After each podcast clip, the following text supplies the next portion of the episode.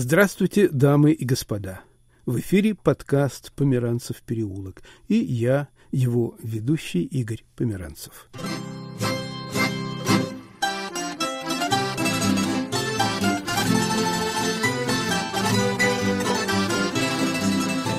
Воздух Англии замечательно воссоздан акварелями.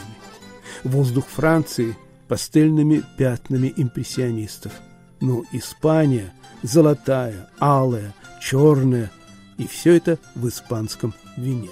Я цитирую одного из самых авторитетных винных экспертов XX века, британца Хью Джонсона – Сегодня в моем переулке речь пойдет о разных испанских винах.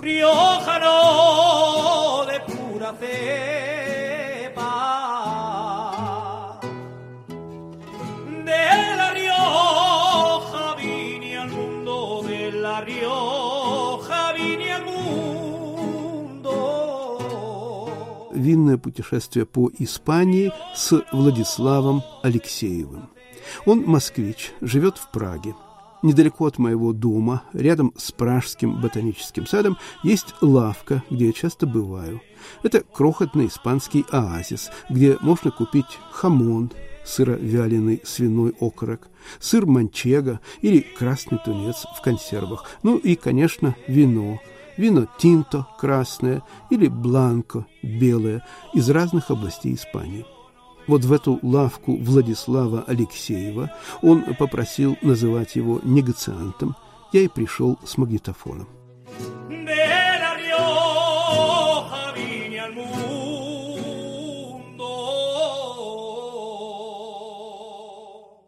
Владислав, мы с вами наметили сегодня отправиться в путешествие – винное путешествие по Испании, ну, точнее, по карте Испании. Но все-таки вначале я спрошу вас, вот откуда у московского парня испанская грусть? Судьба закинула нашу дочь в Испанию. Мы, так сказать, решили не оставлять ее одной, решили присоединиться хотя бы на какое-то время к ней. В процессе познакомились с местами южнее Барселоны, такими как Аликанте, Валенсия. Вдруг оказалось, что эта часть э, планеты, в общем-то, нам близка по климату, по кухне, культуре, ну и в итоге, так сказать, пришли к тому, что и вино там достаточно качественное, наверное, идеальное сочетание качества и цены. Через знакомство с людьми, которые все это делают, вино, другие сельскохозяйственные продукты, живут там, наслаждаются солнцем и морем, мы пришли как бы к тому, что все это нам очень близко, и мы как бы готовы даже были бы разделить с ними, так сказать, эти, радости непростые. Вы сказали про идеальный климат. В винной культуре Испании климат играет колоссальную роль. Причем там есть два встречных климата. Это океанский, атлантический угу. и средиземноморский. Вот даже если мы возьмем такой регион, как Риоха, вот эти сорта Риохи, виды Риохи, они разные. Вот Риоха Альта, высокогорная, это атлантическое влияние. А Алавеса – это уже во многом средиземноморское влияние. У вас есть какие-то климатические винные предпочтения? Конечно же есть. Если на Кавказе, да, это там одни горы, и, в принципе, на склонах этих гор все растут, различные сорта винограда, то Иберийская, вот этот Иберийский полуостров, он как раз весь расположен на подъеме, и за счет этого оптимальный климат для созревания практически всех сортов винограда, как и белых, так и красных.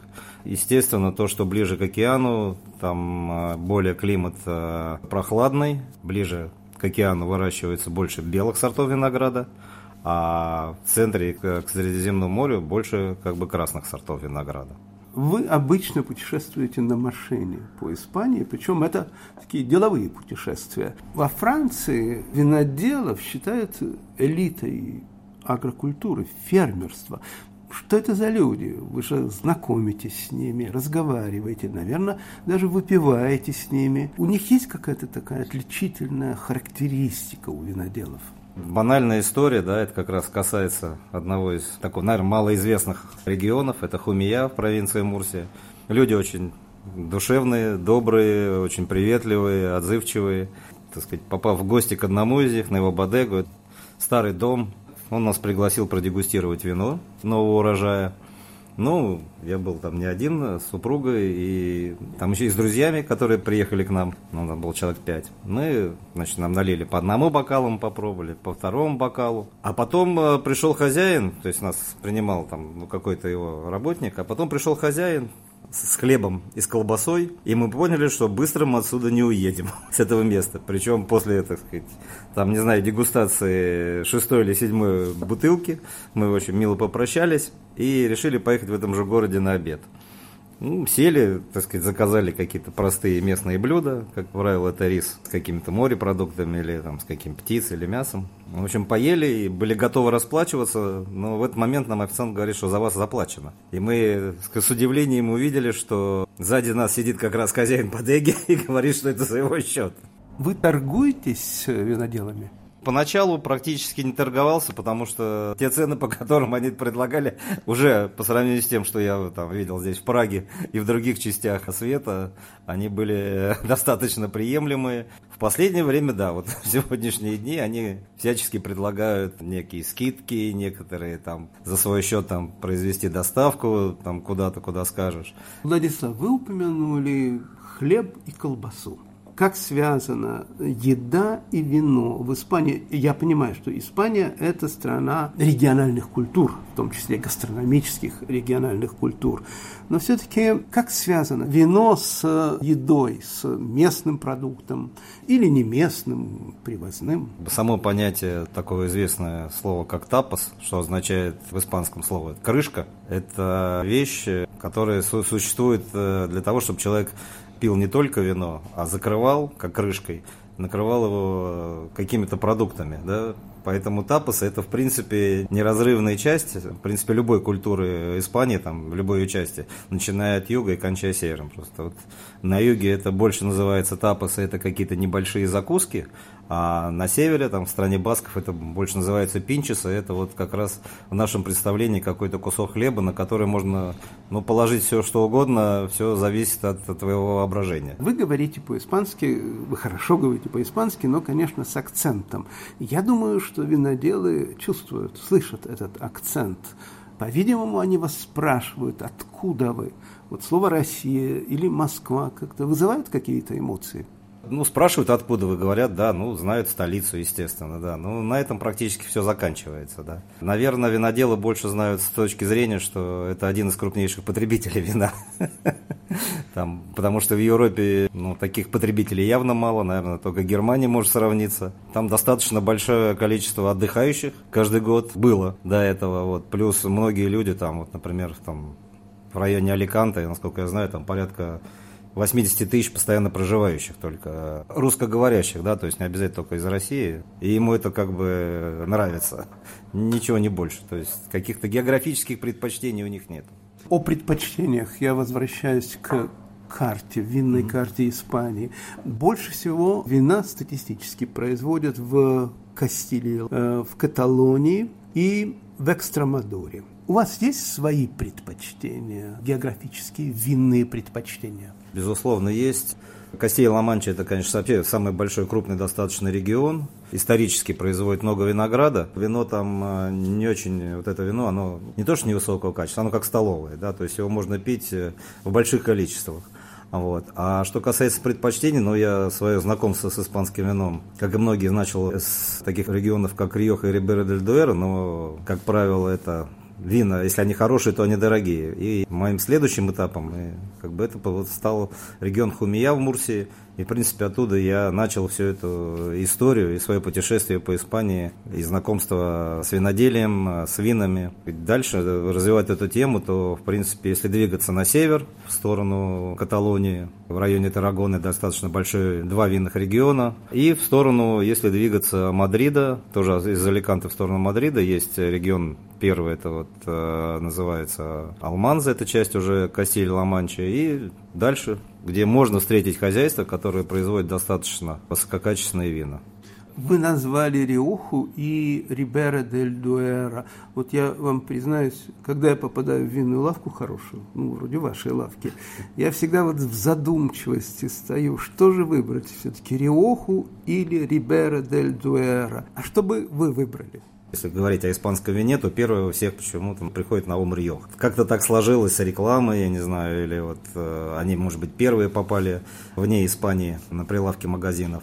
Рибера дель Дуэра отличается, такая есть золотая миля, где находится пять монастырей, которые, естественно, имеют достаточно очень богатый и большой опыт производства вина, связанный еще, может быть, там, так сказать, с временами там, 200 или 300 лет назад. И, может быть, в этом есть какая-то, как сказать, изюминка, да, отличие Рибера дель Дуэра от Риохи. В Риохе это обычные как бы хозяйства крестьянские, которые делали виноград и делали вино тоже. И я могу, так сказать, даже вот назвать историю, когда мы зашли, такой город есть Пеньяфель, это Рибера дель Дуэра. Винный магазин, ну, достаточно большой, хотя вот я говорю, можно вино купить там везде, на каждом километре его продают. И мы там спросили там такую марку, такую, на что нам продавец сказал, говорит, зачем? Вот практически с того же виноградника, вот есть другое вино там, ничем не отличается, но стоит там порядка в два раза дешевле. Попробуйте, говорит, если вам понравится, вы то поймете, так сказать, что вам дальше пить. Вернуться к дорогому или продолжить, так сказать, дальше поиск.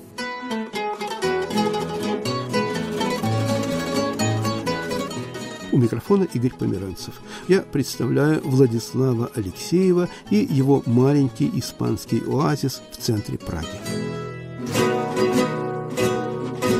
Мне кажется, что в последнее время, мне так кажется, в Испании вошло в моду вино Монсан, Святая гора. Это заслуженная мода, заслуженная популярность как вообще этот Монсант образовался. Это в районе города Тарагона есть такое место, Приорат. Это одно из немногих мест в Европе, где виноградники пережили филоксеру, которая уничтожила практически все виноградники Франции, Италии и большей части Испании. И в свое время они решили объединиться в регион, и вокруг них было еще, не помню, то ли 12, то ли 13 виноделин, которых тоже пригласили, чтобы так сказать, быть вместе в одной зоне. Но те по каким-то причинам отказались, не знаю. И вот ДО Приорат образовался, а те, которые были вокруг него, 13 или 12 э, этих батек, они решили впоследствии сделать свой деномиссион и назвали его Монсантом. А, в принципе, я думаю, что это такое же качественное вино, как и приорат, только немного дешевле. И вот за счет этого, наверное, да, человечество вообще стремится к каким-то более дешевым продуктам. Наверное, вино Монсанто получило более какое-то распространение в связи с тем, что они стоили несколько дешевле, чем вино из приората. Каталония стремится к независимости, по крайней мере, часть Каталонии. Насколько автономны или независимы вина Каталонии? Может быть, они испытывают французское влияние. Вы бывали в Каталонии? Ну, Я вижу у вас просто на полках стоят каталонские э, вина, особенно шипучие вина, кава. Они явно под влиянием шампанских вин. Так вот, винная независимость Каталонии – основном а, это игристые вина, которые делаются в регионе между Барселоной и Тарагоной. Столица Кавы называется город Сан-Садурни де Аноя. Это практически в районе 70% всей кавы, которая делается в Испании. Опять же, те люди, которые производят, я там знаком с несколькими семействами, которые, естественно, их родители, предки еще до войны Второй мировой учились во Франции делать игристые вина. Производят достаточно давно. После вступления в Евросоюз им запретили называть шампанским свои вина, поэтому они назвали их, стали называть кава. А с тех пор, как они начали бороться за свою независимость, потребление кавы во всех регионах Испании, в остальных упал на 50%. Поэтому они вынуждены искать новые рынки. Соответственно, на сегодняшний день э, каву можно увидеть по ценам, которые намного уступают шампанскому, но по качеству оно ничем не отличается. Может быть, только некоторые только различия в сортах винограда. Мы как-то обходим стороной, по-моему, на винной карте Испании белые вина. Какие белые вина вам больше по душе? Галисийские, может быть, баские? Скажем так, лучше идти от э, Галисии, да, это Атлантический океан, это самая западная часть Испании, которая, в принципе, там виноград, у них сорт винограда один, который пересекается в том числе с Португалией, который в Испании называется Альбариньо, а в Португалии Альвариньо, в силу климатических условий достаточно является очень минеральным вином, и многие производители делают как в чистом виде альвариньо, так и делают некие купажи с более, скажем так, редкими и сортами винограда, такие как Трейшадура, Каиньо, Лаурейо, и получая очень превосходные вина. Как, опять же, вот одна из историй, когда во время посещения Галисии одного из производителя, где я покупаю вино, объединение шести семей, которые решили, у которых у каждой были свои виноградники. В Галисии они, как правило, это небольшие кусочки земли, разбросанные среди эвкалиптовых лесов. Вот. И помимо этого винного бизнеса у них еще есть у каждого свой, у кого-то гостиница, у кого ферма по выращиванию там, моллюсков, вот, у кого-то еще что-то. Владельцы этой бодеги пригласили к себе домой. Практически я их видел второй раз, наверное, в жизни. До этого мы только встречались на выставках. Естественно, предложили нам выпить белое вино и угостить морепродуктами с одной из ферм. И какое же мое было удивление, я первый раз в жизни увидел, что ну, ладно, скажем так, второе. Я видел, как раков готовят в пиве, но здесь я увидел, как э, моллюсков готовят в белом вине. И спросил, а почему не в воде? Он говорит, зачем? У нас как бы и вино достаточно хорошее для того, чтобы готовить в нем моллюсков. Я однажды провел две недели в Бургундии. И вот какой я сделал вывод. У французов очень узкие винные горизонты. Бургундии бургундцы пьют исключительно бургундское вино. Многие из них даже никогда не пробовали бордоских вин. Вот, например, в области Риоха слышали или пробовали другие вина? Про Рьоху вам не скажу, мне там не приходилось, так сказать, много останавливаться. Но могу сказать, опять же, про тех же каталонцев. Все они достаточно большие патриоты, но, может быть, только андалузийцы, э, наверное, отличаются, потому что у них больше оливкового масла, а не вина. Вино производят там только вот в районе Малаги, и то немного. И, наверное, они как раз потребляют вино с, с различных регионов Испании. Естественно, галисийцы предпочитают больше белого вина, в Риберо дель Дуэро, наверное, предпочитают больше свое красное вино. Ну, а в Ла-Манче там как бы плотность населения невысокая. Я думаю, что там все в зависимости от финансовых возможностей. Либо свое дешевое, либо если кто-то хочет отличиться, то, наверное, могут и какой-нибудь ирьохи попросить. Во всех случаях, в магазинах везде нет каких-то предпочтений.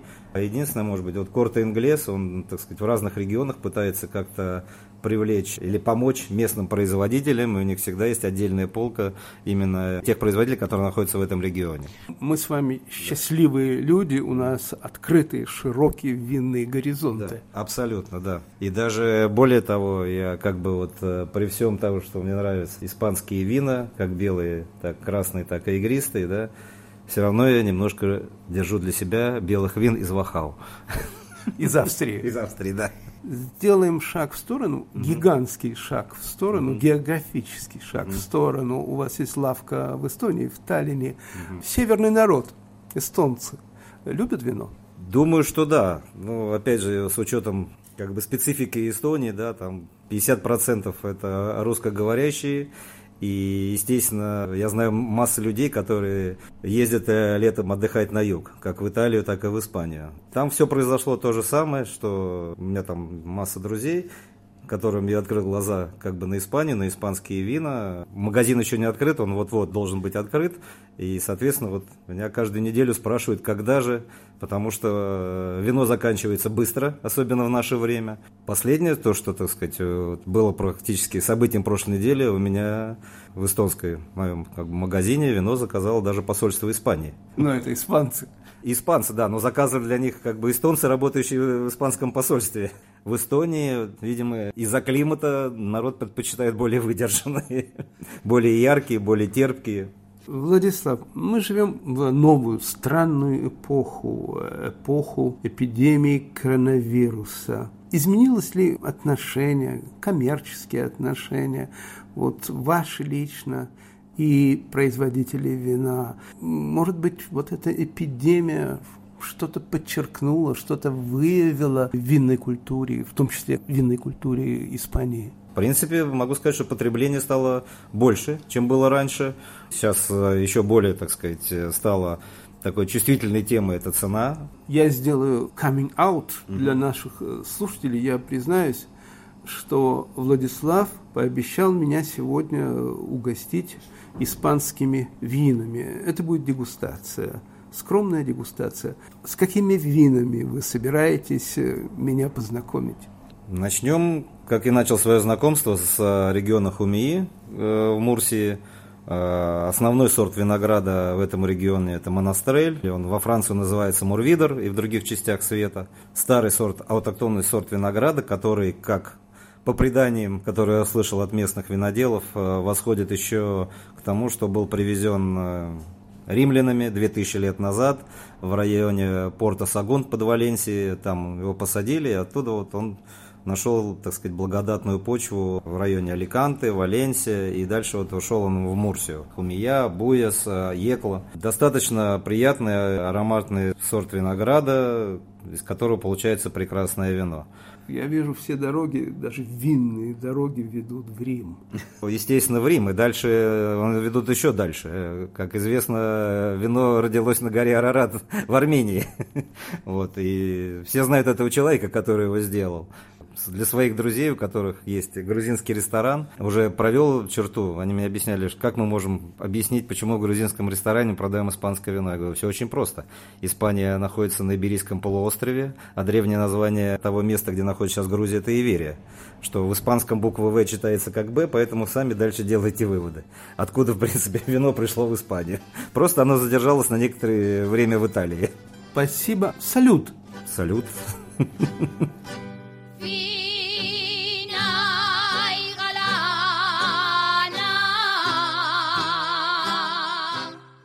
подкасте «Померанцев переулок» пражский негациант, владелец винных лавок Владислав Алексеев. Завершу тем, с чего начал, словами винного эксперта Хью Джонсона. Испания золотая, алая, черная. И все это в испанском вине. Со мной в студии работала режиссер Наталья Аркадьева. Не обходите стороной мой переулок. Игорь Померанцев. No hay pintor que la pintara.